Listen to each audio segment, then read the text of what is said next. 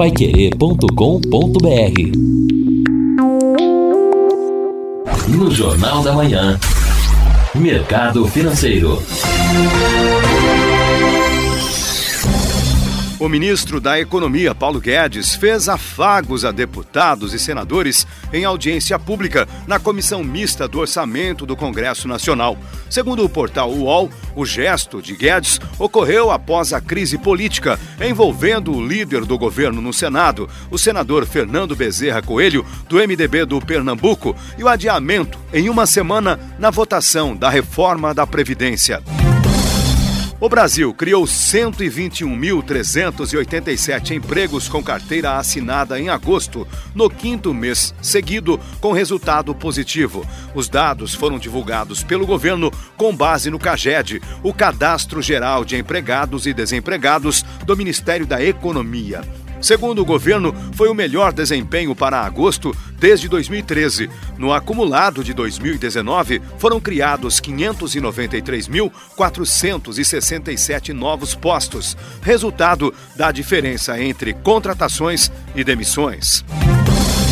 O Índice Nacional de Custo da Construção, medido pela Fundação Getúlio Vargas, teve inflação de 0,60% em setembro, taxa superior à de agosto. O índice acumula inflação de 3,71% no ano e de 4,45% em 12 meses. Em setembro, a maior alta de preços foi observada no custo da mão de obra, que subiu 0,95%. Os clientes de bancos pagaram juros menores no cheque especial, mas aumentaram as taxas no rotativo do cartão de crédito. A taxa de juros do especial caiu 11,8 pontos percentuais em agosto, comparada a julho, e chegou a 306,9% ao ano.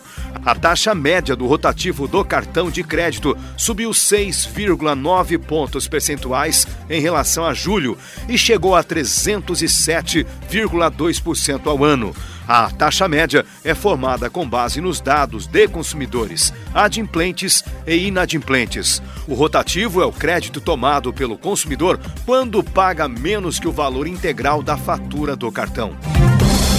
Já a taxa de juros do crédito pessoal não consignado chegou a 116,6% ao ano em agosto, de acordo com o Banco Central.